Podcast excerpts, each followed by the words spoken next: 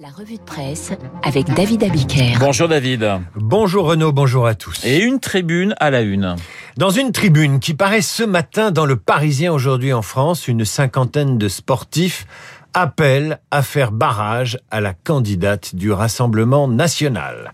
La tribune évoque les Jeux olympiques et paralympiques de 2024 voilà ce qu'elle dit en substance. Nous, sportifs et sportives de tous horizons, de toutes disciplines, ne pouvons imaginer que ce moment historique, l'inauguration des Jeux Olympiques, soit marqué du saut de l'extrême droite. Le sport auquel nous croyons, poursuivent-ils, est celui des valeurs de l'olympisme. Il est le lieu de la mixité et refuse toutes les discriminations.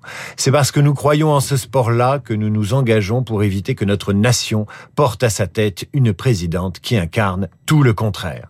Parmi les signataires, on va retrouver Yannick Noah, Clarisse Abnenou, Jean Lecam ou encore Nicolas Karabatic. À quoi servent ce genre de tribunes À rien. Cette tribune pèsera autant que les propos de l'écrivaine Annie Arnaud hier dans Libération, expliquant combien il lui serait difficile de voter pour Emmanuel Macron. Les sportifs comme les intellectuels n'ont toujours pas compris que les Français se moquent éperdument de leurs appels, de leurs consignes ou de leurs états d'âme. Mélenchon a déjà du mal à convaincre ses électeurs de ne pas voter pour Marine Le Pen, alors vous imaginez l'influence de Joe Wilfried Songa, également signataire de cette tribune. Joe Wilfried Songa, qui prendra lui sa retraite à 37 ans. Retraite, clé euh, à la une de plusieurs journaux ce matin. Retraite au cœur du second tour, c'est le gros titre de Ouest France. Retraite, ce qui oppose Macron et Le Pen, c'est la une du Télégramme. Retraite, deux projets que tout oppose, titre Les Échos. Retraite, la clé du vote, c'est la question posée par La Croix ce matin, alors que le candidat président tente d'attirer le vote de gauche, c'est le titre du Monde. Pour l'opinion, c'est un repli tactique sur le sujet de la retraite, repli tactique d'Emmanuel Macron. Pour Libération, Macron multiplie les appels du pied à des électeurs fatigués de faire barrage à l'extrême droite Libération qui titre Chérie, j'ai oublié la gauche. Et le Figaro ne dit pas autre chose. Macron lâche du lest pour séduire la gauche. Alors lisons le Figaro et voyons comment s'installe une polyphonie sur le sujet dans le camp du président. Honneur au président. S'il faut des clauses de rendez-vous pour ouvrir le jeu et donner de la discussion, comprendre lâcher du lest, j'y suis prêt. Bruno Le Maire, nous sommes déterminés à faire cette réforme des retraites. Un soutien du président. Il y avait un abcès, la retraite à 64 ans, en 2010, en 2027. Le président a eu raison de le crever. Quelle est la différence entre 64 ans en 2027 et 65 ans en 2030 C'est pareil. Un proche d'Édouard Philippe maintenant. Macron a beau chasser à gauche, il n'est pas sûr de faire bouger le curseur. Les gens qui le détestent le détesteront toujours. En revanche, il risque de se couper des Français qui veulent des réformes d'ampleur. Comme le titre le Midi Libre ce matin, la retraite, c'est le grand flou, y compris dans le camp du président.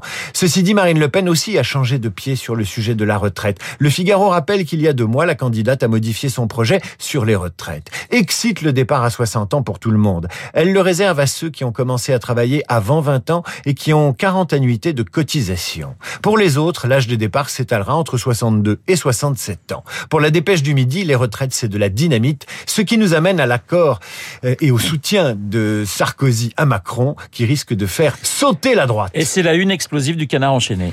Le soutien de Nicolas Sarkozy à Emmanuel Macron, résumé par le canard avec cette phrase Macron et Sarko, nous sommes sur une bonne dynamite de groupe. Le groupe, c'est la droite, la droite républicaine. Ce soutien sera-t-il aussi efficace que celui des sportifs qui ne veulent pas voir Marine Le Pen accueillir le monde à Paris en 2024 pas si sûr. Le canard rapporte des échanges de SMS entre Macron et Mélenchon. C'était lundi. Le chef des Insoumis lui aurait fait passer, au président, ce message que résume en substance le canard. J'ai clairement pris position contre Le Pen. À vous maintenant de donner des signes clairs à nos électeurs. La danse du ventre auprès des électeurs insoumis ne fait donc que commencer au point que la garde rapprochée du président de la République se posait mardi cette question. Le ralliement de Sarkozy souhaité depuis des semaines ne risque-t-il pas de faire fuir les électeurs de gauche déjà si difficile à capter. Dans le Figaro, vous apprendrez que le soutien de Nicolas Sarkozy au président Macron, que son idée d'une grande alliance avec les républicains dans une coalition ou un pacte de gouvernement rend nerveux ses amis de droite, ses amis des républicains. Ce sera clairement non pour moi, explique le député Julien Aubert. Nous ne reconstruirons pas la droite en nous diluant dans le macronisme, a indiqué le président du groupe LR, Bruno Retailleau, LR à l'Assemblée nationale. Chez LR, le soutien de Sarkozy n'engage que lui et le président du Sénat Gérard Larcher, ne veut pas d'une opposition réduite à la confrontation entre les extrêmes et le parti présidentiel. En clair, et c'est l'angle du Parisien, Sarkozy sème la zizanie chez les Républicains. Et puis l'influence sur les électeurs n'est plus ce qu'elle était. Dans les pages débat des journaux, des auteurs de tribunes prennent donc position. Le philosophe Marc Crépon invite la jeunesse à ne pas se laisser tenter par l'abstention. Dans le même Libération, l'économiste Bruno Amable dénonce le néolibéralisme autoritaire d'Emmanuel Macron. Dans le Figaro, l'homme d'affaires et essayiste Mathieu Laine explique que Macron fera plus que Le Pen. Votons pour lui, votons pour Macron. Il fera plus que Le Pen. Juste en dessous, le député LR, déjà cité, Julien Aubert explique pourquoi il ne votera pas Macron. Dans les échos, Antoine Fouché, président du cabinet Quintet, explique avec justesse que les chiffres et les résultats ne font pas l'élection. Il parle d'une colère sourde aux statistiques. En clair, le chômage a beau avoir baissé, le pouvoir d'achat des plus modestes a beau avoir augmenté, et eh bien malgré ça, les Français expriment une colère légitime qui doit être entendue et comprise. Ces tribunes peuvent-elles avoir une influence sur le vote dans dix jours? Je crois aucune. Non, ce qui peut avoir une influence sur le vote, c'est une vidéo qui tourne en boucle sur les réseaux sociaux depuis dimanche.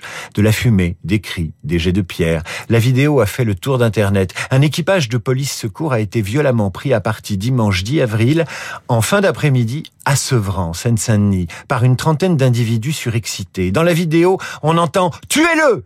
Tuer les policiers, bien sûr. L'un d'eux a pris un pavé à l'arrière de la tête, explique le Figaro. La véritable influence, l'influence qui ronge à petit feu les esprits, la patience, l'influence qui alimente le ressentiment, c'est celle des réseaux sociaux. Plus influent que les sportifs qui appellent à faire barrage au Front National, plus influent que Sarkozy qui votera Macron, plus influent que Mélenchon qui répète quatre fois, pas une voix pour Marine Le Pen, plus influent que toutes les tribunes du monde. Des policiers de police secours en train de se faire caillasser, la violence des images, la violence des mots et le venin qui peu à peu s'introduit dans la tête des internautes. Elle est là, la vraie influence moderne. Même si, même si un candidat promettait la retraite à 37 ans de Tsonga, pas sûr qu'il aurait plus d'influence que les vidéos toxiques qui se partagent désormais sur les réseaux sociaux. La revue de presse signée David Abiker comme tous les matins sur l'antenne de Radio Classique. 8h39, dans un instant, Esprit Libre avec Guillaume Durand et avec Pascal Bruckner. Petite devinette euh, pour vous deux, Guillaume et Pascal, qui est déjà dans le studio de Radio Classique. Bonjour Guillaume.